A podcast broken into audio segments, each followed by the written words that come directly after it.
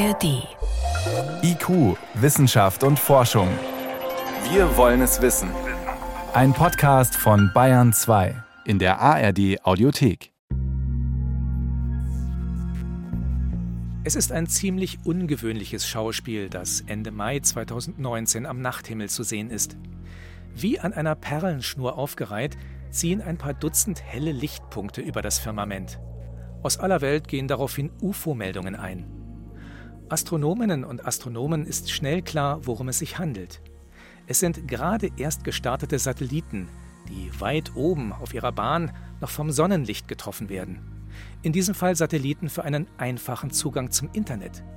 Trotz der nüchternen Erklärung bereitet der Anblick der Lichterkette auch den Forschenden Sorgen. Mit ihr kündigt sich nämlich an, auf den Umlaufbahnen um die Erde dürfte es in Zukunft eng werden. Rush Hour im Erdorbit. Was bringt der Boom der Internetsatelliten? Eine Sendung von David Globig. Jahrzehntelang war einigermaßen überschaubar, was sich im erdnahen Weltraum so tut. Doch diese Zeiten sind vorbei. Es herrscht Goldgräberstimmung bei kommerziellen Raumfahrtunternehmen und Satellitenbetreibern. Das merkt auch Manuel Metz. Er arbeitet bei der Deutschen Raumfahrtagentur. Sie gehört zum Deutschen Zentrum für Luft- und Raumfahrt DLR. Metz beschäftigt sich mit Weltraumüberwachung und Weltraummüll. Vor fünf Jahren ungefähr. Wenn man mich dann gefragt hat, wie viele Satelliten sind im Erdorbit und wie viel funktionieren davon, dann hat man so größenordnungsmäßig immer sagen können, etwa 1000 Satelliten sind funktionsfähig im Erdorbit. Die Zahl der abgeschalteten war etwas höher, aber ungefähr 1000 waren aktiv. Heute sind es über 7000. Größtenteils verantwortlich dafür ist Elon Musk mit seinem Unternehmen SpaceX. Denn Musk hat irgendwann beschlossen, dass die Welt ein leistungsfähiges Satelliteninternet braucht. Und wenn sich der SpaceX und Tesla-Chef einmal etwas in den Kopf gesetzt hat, dann steckt er viel Energie und Geld in die Sache. In diesem Fall in das Satellitennetzwerk Starlink. Dessen Zweck hat Musk auf der Technologiekonferenz CodeCon 2021 so beschrieben. Es ist besonders geeignet für Regionen mit geringer bis mittlerer Bevölkerungsdichte, Orte, an denen es zu teuer ist, Glasfaser zu verlegen oder 5G-Basisstationen aufzustellen. Es wendet sich an die Leute, die kein Internet haben oder zu langsames oder zu teures. Ein weltraumgestütztes System ist sehr gut geeignet, um die am schlechtesten versorgten 5% der Menschen anzubinden. Satelliten, über die man rund um den Globus kommunizieren kann und auch Zugang zum Internet hat, solche Satelliten gibt es schon seit Jahrzehnten. Inmarsat zum Beispiel oder Iridium und Globalstar. Diese Systeme setzen aber auf höchstens ein paar Dutzend Satelliten, um ihren Service flächendeckend anbieten zu können. Allerdings ist die Zahl der Nutzer dieser vergleichsweise teuren Dienste auch relativ überschaubar. Bei Starlink ist der Ansatz ein anderer.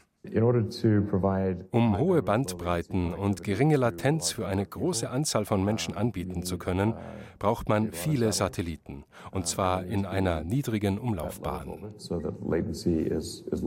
2019 wurden die ersten Starlink-Satelliten gestartet. Heute kreisen bereits rund 5000 von ihnen um die Erde.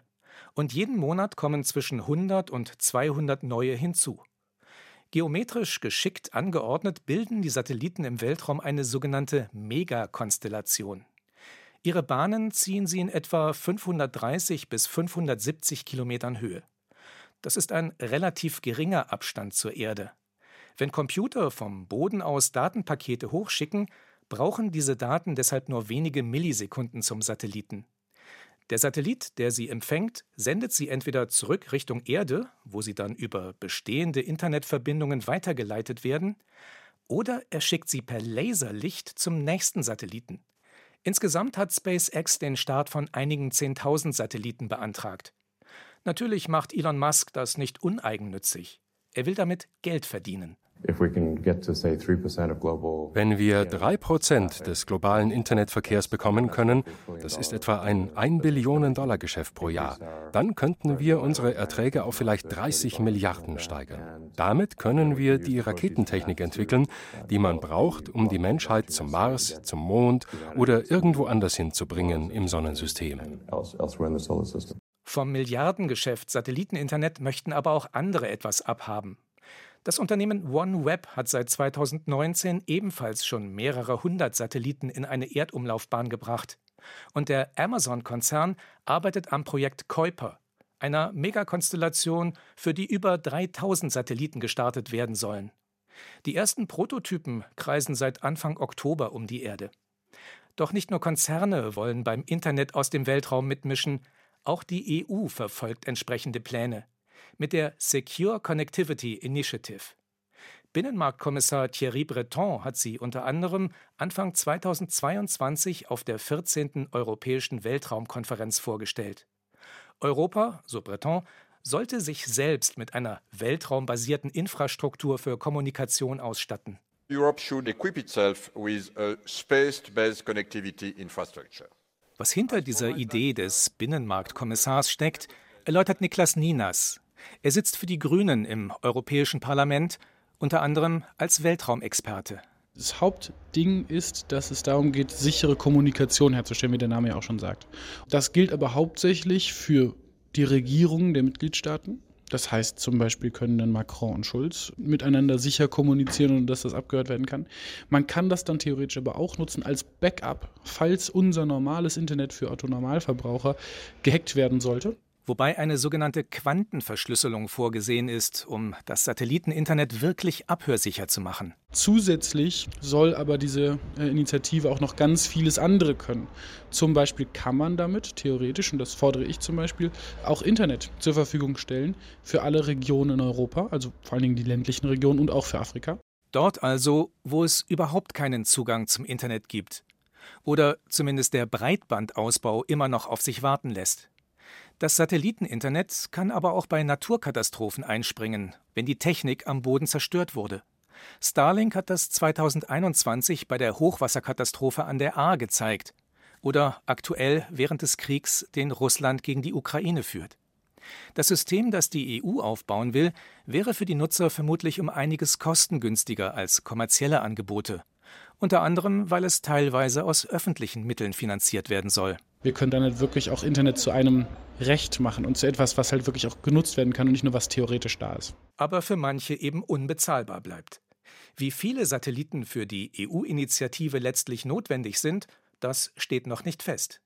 Es gibt aber schon einen Zeitplan. Allerdings klingt das, was Thierry Breton und der EU-Kommission hier vorschwebt, herausfordernd. Schon 2027 soll das Satellitensystem IRIS, IRIS mit einer hochgestellten 2, einsatzbereit sein. Ziemlich ambitioniert, aber wenn wir uns am Riemen reißen, dann könnte dieser Zeitplan auch funktionieren. Allein Starlink, OneWeb, Kuiper und die EU-Initiative könnten dafür sorgen, dass in wenigen Jahren statt der heute über 7000 aktiven Satelliten mehrere 10.000 um die Erde kreisen. Doch damit nicht genug. Auch China plant ein riesiges nationales Satellitennetz. Vorsorglich haben unterschiedliche Länder mehrere hunderttausend Satelliten angemeldet. Auch wenn nur ein Bruchteil davon starten sollte, wird es im Erdorbit immer voller. Das sorgt besonders in der Astronomie für Unbehagen. Denn schon jetzt macht sich der Boom der Internetsatelliten negativ bemerkbar. Wenn Lichtpunkte über den Himmel wandern, wie Megakonstellationen den Blick ins All stören. Seit SpaceX 2019 damit begonnen hat, seine Starlink-Satelliten auf den Umlaufbahnen zu positionieren, kann man mehrmals im Jahr das ungewöhnliche Schauspiel der wandernden Lichterkette beobachten. Auf dem Weg zu ihrem endgültigen Einsatzort reflektieren die Satelliten das Sonnenlicht besonders stark.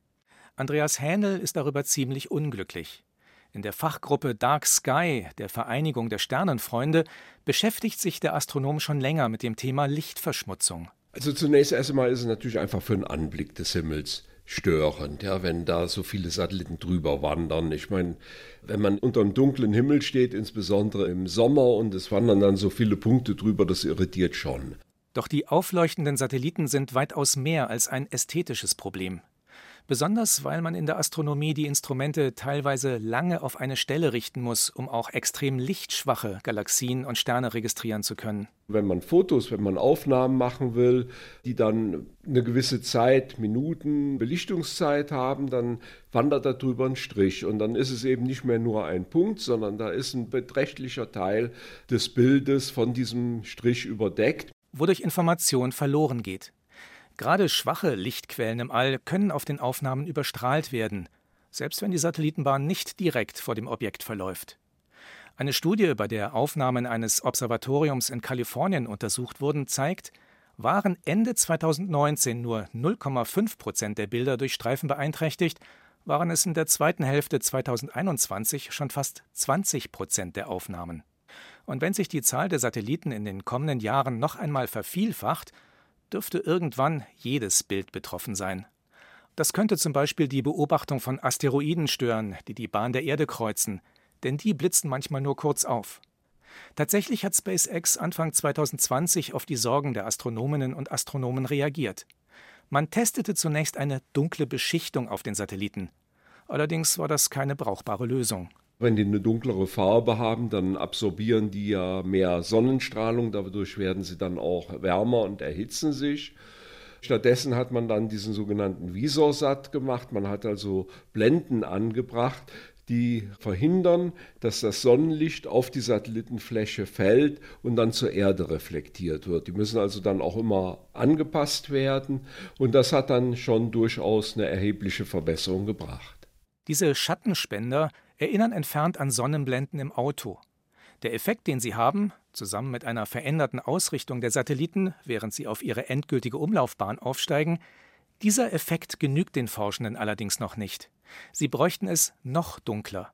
Ihre Schmerzgrenze mindestens so dunkel, dass wir die Objekte nicht mehr mit bloßem Auge erkennen können. Das ist eigentlich die Forderung der Astronomen, dass die nicht heller als das werden sollen. Da sind wir allerdings noch weit von entfernt. Dazu kommt, es ist gar nicht gesagt, dass andere Unternehmen ähnlich viel Aufwand betreiben werden wie SpaceX, um ihre Satelliten möglichst unsichtbar zu machen. Bislang läuft das rein freiwillig. Denn in der Raumfahrt gibt es erstaunlich wenige internationale Vorgaben und Einschränkungen. Jeder Staat kann zum Beispiel so viele Satelliten in eine Erdumlaufbahn befördern, wie er möchte. Sie dürfen nur nicht die Satelliten anderer Staaten stören. Doch nicht nur die wandernden Lichtpunkte am Himmel sind für die Astronomie ein Problem auch die Signale, die die Satelliten aussenden. Empfindliche Radioastronomie, wenn Satelliten dazwischen funken. Jahrtausende lang konnte der Mensch am Sternenhimmel nur das erkennen, was sichtbares Licht abgibt. Sterne, Galaxien, leuchtende Nebel. Und das auch nur dann, wenn es dieses Licht bis zur Erde geschafft hat. In den 1930er Jahren erkannte man aber, es gibt auch Quellen im Kosmos, die erzeugen Radiowellen. Empfangen kann man sie mit Radioteleskopen, empfindlichen Antennen, erklärt Benjamin Winkel vom Max-Planck-Institut für Radioastronomie. Das Institut betreibt eine gewaltige Antennenschüssel bei Effelsberg in einem Talkessel in der Eifel. Diese kosmischen Phänomene, die wir beobachten, erzeugen unglaubliche Energien. Gleichzeitig sind die aber so weit weg, dass wir nur winzigste Energiemengen dann auf der Erde noch messen können. Das heißt, wir brauchen riesige Teleskope. Das Teleskop in Effelsberg zum Beispiel hat einen Durchmesser von 100 Meter. Das ist gigantisch. Und erlaubt es, auch noch extrem schwache Radiowellen aus dem Weltraum zu empfangen. Wie schwach diese Signale sind, macht ein Vergleich klar. Ein Mobiltelefon auf dem Mond wäre für uns die viert- oder fünfthellste Quelle im ganzen Universum. Alles andere, was wir messen, ist tausendfach oder millionenfach schwächer. Das heißt aber auch, alle technischen Geräte, die funken, können die Messungen stören. Deshalb steht die Antenne ein Stück entfernt von den nächsten Ortschaften, zusätzlich abgeschirmt durch die umgebenden Hügel. Teilweise wurden Sendeanlagen aus dem Umkreis verbannt. Was aber zum Beispiel nichts hilft, wenn der Sender über dem Radioteleskop ist, also wenn etwa ein Internetsatellit durch das Sichtfeld der Antenne fliegt. Um zu verhindern, dass das Teleskop in diesem Moment unerwünschte Radiowellen empfängt, hat die Internationale Fernmeldeunion bestimmte Frequenzbereiche für astronomische Beobachtungen reserviert. Es gibt sehr viele verschiedene Frequenzen, die für die Radioastronomie zugewiesen sind. Im Fall von den Megakonstellationen wie Starlink und OneWeb reden wir von Frequenzen bei 10,7 GHz. Da ist die Radioastronomie bei 10,7 GHz und Starlink und OneWeb arbeiten im Nachbarband darüber. Also mit noch höheren Frequenzen von 10,9 bis 12,7 GHz. Getrennte Frequenzbereiche, Problem gelöst? Nicht unbedingt. Denn es gibt bei Funkanwendungen immer wieder das Phänomen des sogenannten Übersprechens in benachbarte Frequenzbereiche, Das heißt, eine Satellitenkonstellation wird auch einen Teil ihrer Funkwellen auf den Radioastronomiefrequenzen aussenden. Was das bedeuten kann, weiß man am Teleskop Effelsberg aus leidvoller Erfahrung. Wir haben viel Probleme mit dem Iridium-System. Iridium ist auch eine Satellitenkonstellation von Kommunikationssatelliten bei 1,6 Gigahertz ungefähr. Und Iridium hat leider jetzt schon über mehr als 20 Jahre Störungen bei unseren Frequenzen verursacht und es bis jetzt nicht geschafft, diese Störungen korrekt abzuschalten.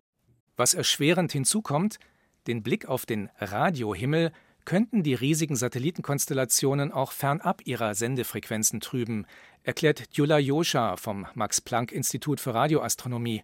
Allein schon dadurch, dass Elektronik an Bord ist. Jede Elektronik hat einen gewissen Anteil an elektromagnetischer Strahlung, sodass also diese Geräte immer eine Reststrahlung abgeben. Und in der Summe könnte es dann tatsächlich sein, dass diese Satellitenkonstellationen über das gesamte Spektrum, besonders im niederfrequenten Bereich, dann abstrahlen. Das ist auch eine unserer großen Sorgen, aber das wird die Zukunft zeigen.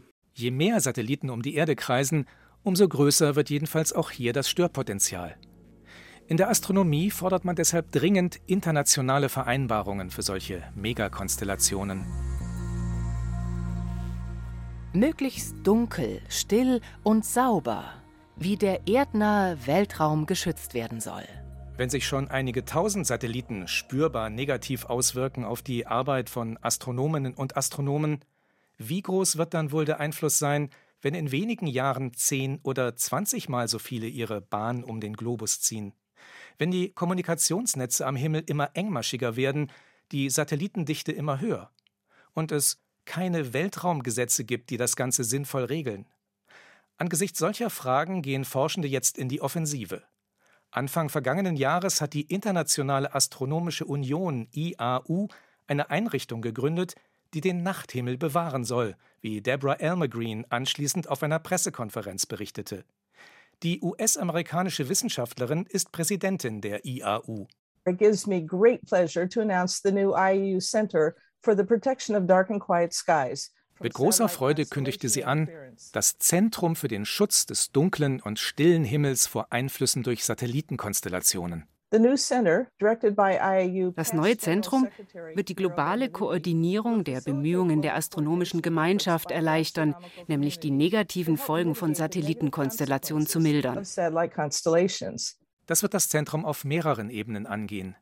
Ein internationales Team soll nach technischen und nach Softwarelösungen suchen, mit denen sich die Störungen bei astronomischen Aufnahmen verringern lassen.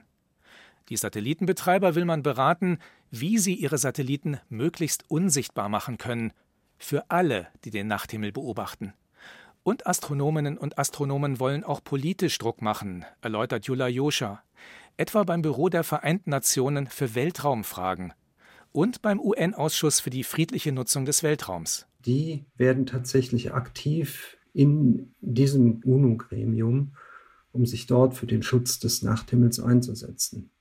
Und dort kann man dann sehr, sehr langsam, obwohl es eigentlich sehr, sehr eilt, internationale Regulierungen auch zum Schutz des Nachthimmels vor Satellitenkonstellationen erreichen. Angesichts der zigtausend Satelliten, deren Start für die kommenden Jahre angekündigt ist, geht es längst nicht mehr nur um den Schutz des Nachthimmels. Es muss auch die ganz handfeste Frage geklärt werden, wie überhaupt der zunehmende Verkehr im Orbit geregelt werden soll. Wie findet man noch eine sichere Flugbahn inmitten der riesigen Satellitenschwärme? Das dürfte immer komplizierter werden, ist sich auch Manuel Metz von der Deutschen Raumfahrtagentur sicher. Besonders dann, wenn immer ein Teil der Satelliten gerade von einer niedrigeren Umlaufbahn zu einer höheren unterwegs ist. Neu gestartete Satelliten zum Beispiel. Oder umgekehrt, wenn ausgediente Satelliten auf eine niedrigere Bahn absinken, damit sie irgendwann in der Erdatmosphäre verglühen. Das heißt, es kann zu Annäherungen mit anderen Satellitenbetreibern kommen. Und dann ist die Frage, wie spricht man denn miteinander? Über welche Kommunikationspfade kann man miteinander reden? Stimmen meine Daten, die ich als Betreiber A habe, mit denen des Betreibers B überein? Und das sind noch viele Fragen, die bisher noch nicht abschließend geklärt sind. Es gibt noch keine Standards für diesen Austausch. Es gibt noch keine Verkehrsregeln. Wer muss denn ausweichen, wann? Da liegt noch einiges vor uns, was tatsächlich geregelt werden muss. Dass das alles keine rein theoretischen Fragen sind, hat sich schon mehrmals gezeigt. 2019 musste ein ESA-Satellit, der Luftströmungen beobachtet, einem der ersten Starlink-Testsatelliten ausweichen. Und 2021 war China nach eigenen Angaben zweimal zu Ausweichmanövern mit seiner Raumstation gezwungen, weil Starlink-Satelliten ihr zu nahe gekommen sind. Ausweichmanöver vollführen aber auch die Internetsatelliten selbst. Vom vergangenen Dezember bis Mai dieses Jahres ist das jeden Tag knapp 140 Mal passiert. Dringend geregelt werden muss genauso, was mit einem Satelliten geschieht, dessen Einsatz vorbei ist.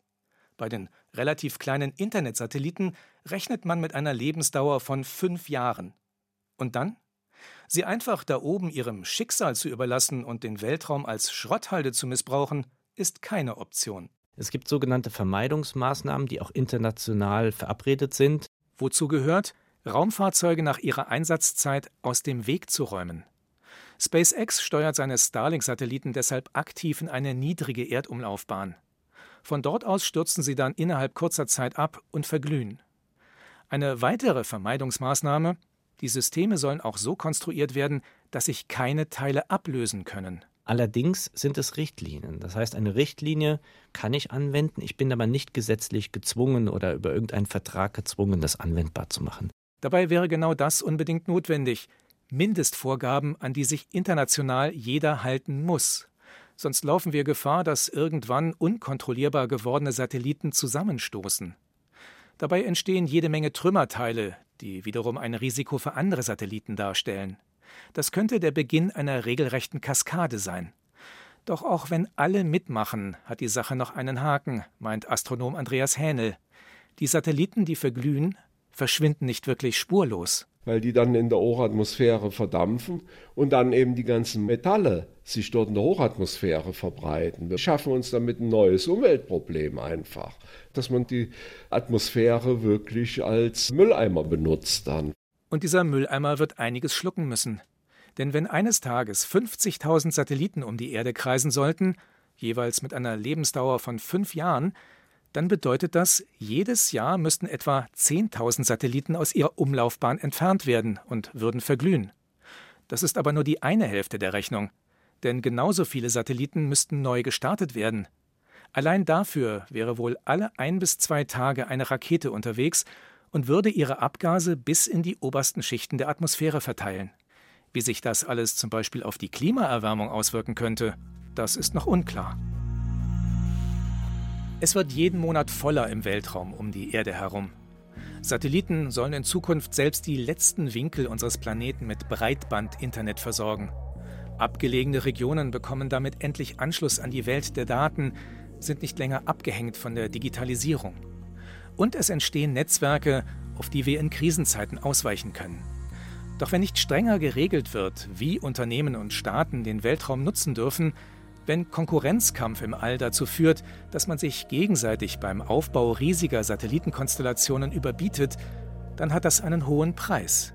Für die astronomische Forschung, die mit Lichtstreifen auf ihren Aufnahmen zu kämpfen hat. Für die Atmosphäre, die durch immer mehr verglühende Satelliten belastet wird. Und vielleicht auch für alle, wenn wir in ein paar Jahren zum Himmel aufblicken.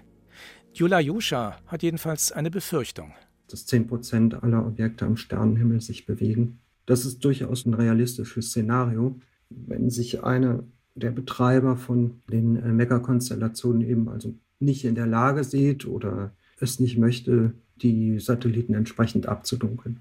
Und möglicherweise, so vermuten einige Forschende, hellen diese vielen Satelliten dann auch den Nachthimmel insgesamt sichtbar auf. Dadurch, dass das Licht, das sie reflektieren, in der Atmosphäre gestreut wird. Was schwächer leuchtet, verschwindet in dieser Grundhelligkeit. Dann werden wir vielleicht jede Menge Bewegung am Nachthimmel sehen, aber etliche Sterne gar nicht mehr.